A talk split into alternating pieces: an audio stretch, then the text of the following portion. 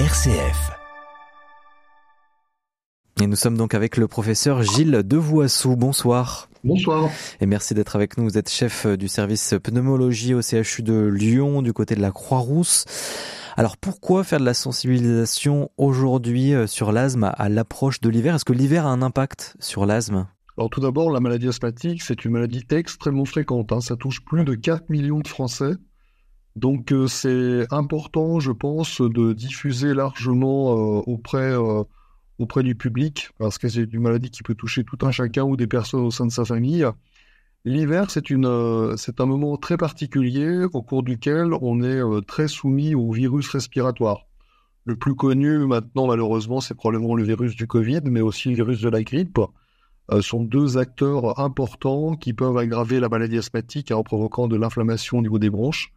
Donc c'est très important, je pense, à ce moment-là de l'année, de mettre euh, des informations à disposition de tout un chacun. Peut-être nous expliquer aussi pour euh, les parents ou les grands-parents qui auraient leurs leurs jeunes qui euh, sont qui ont des, des symptômes, comment détecter et faire la différence entre des symptômes de l'asthme, de la grippe, du Covid, du VRS aussi, le virus respiratoire syncytial, et puis l'épidémie aussi de bronchiolite qu'on a chaque année? Bah, si vous voulez, quand on a un, épisode viral isolé, les symptômes, c'est en général de la fièvre, pas forcément très élevé, mais parfois on peut atteindre 39 ou un 40.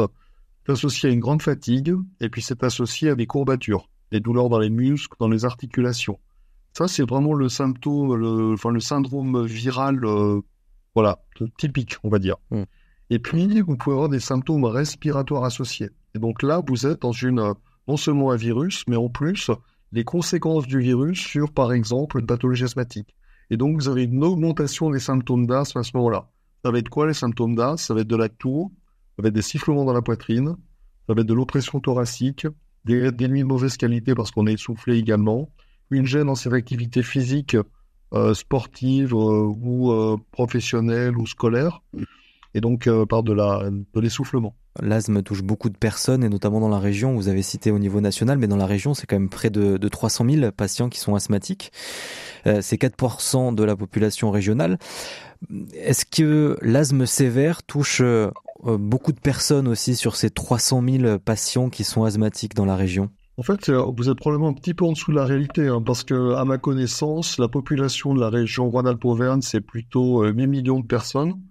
Et la, la fréquence de l'asthme, c'est entre 7 et 8% de la population. Donc, vous voyez qu'on est, on est probablement au-delà des, euh, au-delà des, des 300 000 patients. Et euh, la pathologie asthmatique sévère, on considère en général que c'est aux alentours de 5% de la population asthmatique. Hmm. Donc vous voyez, si vous avez euh, par exemple 500 000 asthmatiques en région Rhône-Alpes-Auvergne, vous avez probablement vous en avez probablement 20 euh, 000 ou 25 000 qui sont des asthmes sévères. Et on a combien d'hospitalisations qui sont liées à, l'asthme dans la région? Alors bien, bien heureusement, l'asthme, grâce aux progrès thérapeutiques qui sont faits régulièrement, euh, est associé à de moins en moins d'hospitalisations. Hein, les patients, ils viennent par contre beaucoup en consultation, en consultation en urgence chez leur médecin généraliste, chez leur pneumologue, ou parfois des consultations à l'hôpital. Mais en général, on arrive à traiter une aggravation de l'asthme le plus souvent avec un traitement qui est pris à, domicile. Donc il y a quelques, je vais dire probablement quelques milliers quand même d'hospitalisations euh, en région Rhône-Alpes-Auvergne euh, euh, en, en, raison d'un asthme moins bien contrôlé, mais Dieu merci, la plupart ne sont pas hospitalisés. Et quelles sont les causes de cet asthme sévère?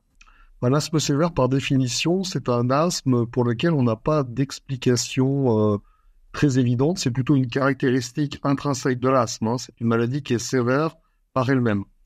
Euh, on parle d'asthme sévère, nous, quand on a éliminé toutes les causes qui font qu'un asthme peut être mal contrôlé, par exemple le tabagisme, par exemple un environnement domestique qui expose à, des antigènes, à des allergènes. Tout ça, c'est ce qu'on appelle l'asthme difficile à traiter. Et quand on a mis en compte tous ces facteurs aggravants, et que l'asthme reste mal contrôlé malgré une prise en charge thérapeutique correcte, eh bien, on parle d'asthme sévère. Donc on n'a pas toujours l'explication hein, de pourquoi l'asthme est cela.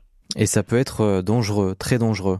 Là, ah, je crois que le message, c'est tout asthme mal contrôlé, c'est-à-dire qu'il y a des symptômes la nuit, le jour, euh, avec une euh, dégradation de la fonction respiratoire. Je crois que tout asthme de ce type-là, qu'il soit sévère ou non, est un asthme potentiellement dangereux. Hein, parce que là, quand les bronches se ferment, on peut plus respirer. Évidemment, on peut avoir des conséquences gravissimes pour les patients. Donc tout asthme qui va pas bien doit absolument euh, faire l'objet d'une évaluation médicale avec le médecin généraliste, et puis s'il ne s'en sort pas, avec un pneumologue. Et il existe des, traitements euh, aujourd'hui contre l'asthme, on a bien sûr en, tête la ventoline. Euh, il existe plusieurs types de traitements aussi pour cet asthme sévère? Alors là, vous citez la ventoline, hein, c'est vrai, effectivement, c'est le médicament le plus connu de la Sur tête, ouais, c'est ça. Tout le monde voit. C'est un médicament de secours, c'est un médicament de secours, et en aucun cas, c'est un traitement qui va permettre de contrôler l'asthme. Hein. Les traitements euh, les, mieux connus et les plus efficaces dans la grande majorité des cas et suffisants, ce sont les corticoïdes inhalés. Hein, c'est la grande révolution euh, du traitement de l'asthme sur les corticoïdes inhalés qui sont apparus dans les années 80. Après, on les associe à d'autres médicaments inhalés qui permettent d'améliorer un petit peu la situation. Euh, et ça, ça permet probablement de contrôler, si le traitement est bien fait, plus de 90% des asthmatiques. Donc, des asthmatiques ont une vie normale sous traitement. Et puis, on a des asthmatiques, on a parlé tout à l'heure, qui sont des asthmatiques sévères, pour lesquels le traitement inhalé à posologie ou à dose maximale n'est pas suffisant. Et pour cette petite population de patients, donc 5%, des asthmatiques, eh on va avoir besoin d'utiliser des médicaments euh, innovants, on appelle ça des biothérapies, qui sont disponibles de plus en plus euh, en France et dans les pays industrialisés. Aujourd'hui, on a cinq biothérapies hein, qui permettent de couvrir beaucoup de situations qui auparavant était relativement compliqué à gérer. Et il y, a, il y a désormais un centre régional dédié à l'asthme qui est situé à, Lyon, un centre qui va bientôt fêter son premier anniversaire hein, dans, dans, quelques mois, mais qui a véritablement, on va dire, commencé à fonctionner à temps complet. C'était en, mai dernier. C'est le centre intégré donc d'expertise et de recherche de l'asthme, le CIRA.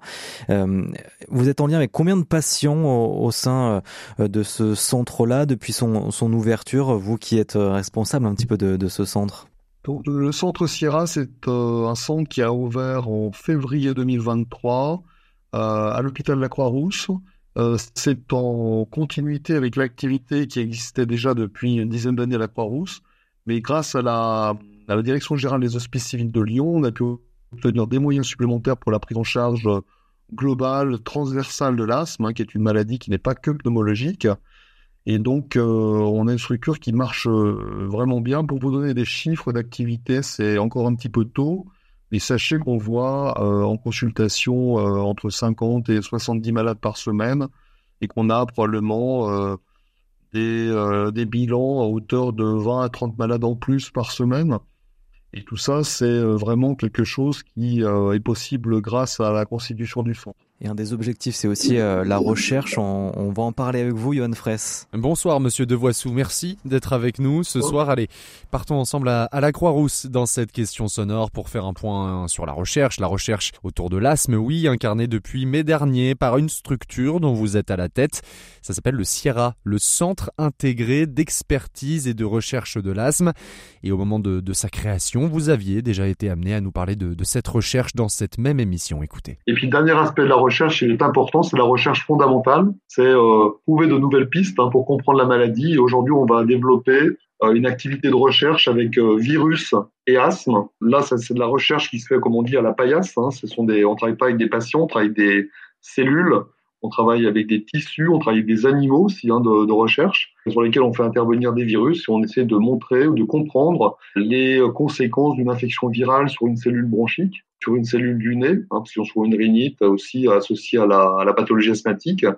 Et l'idée, c'est de montrer quels sont les mécanismes et d'imaginer ensuite des euh, moyens de bloquer cette inflammation induite par les virus. Une recherche qui se conduit notamment par des tests et une expertise qui s'exerce au sein de ce centre, donc depuis mai dernier, on le disait, dans les murs de l'hôpital de la Croix-Rousse. Alors où en sommes-nous tout simplement dans les travaux menés dans le centre, monsieur de Voissou, et puis à la fois donc oui sur l'asthme, mais aussi sur les autres pathologies respiratoires? Effectivement, il y a, il y a un volet euh, recherche fondamentale en asthme. Hein. Elle se conduit en partenariat avec euh, une équipe INSERM qui s'appelle Virpat, hein, qui travaille à Lyon, l'ANEC. Effectivement, avec eux, on met en, on va dire en, en concert des moyens, euh, des moyens scientifiques et puis des moyens médicaux euh. Effectivement, on travaille sur des épithéliums, c'est-à-dire des surfaces euh, cellulaires de patients asthmatiques, de patients sains, et on regarde quel est l'impact des virus sur ces épithéliums. L'idée, c'est de recréer l'inflammation euh, dans des tubes à essai et de l'analyser, de la comprendre, de savoir comment les virus interagissent avec les cellules, et ensuite de bloquer ces mécanismes inflammatoires en utilisant euh, des anticorps, des antiviraux.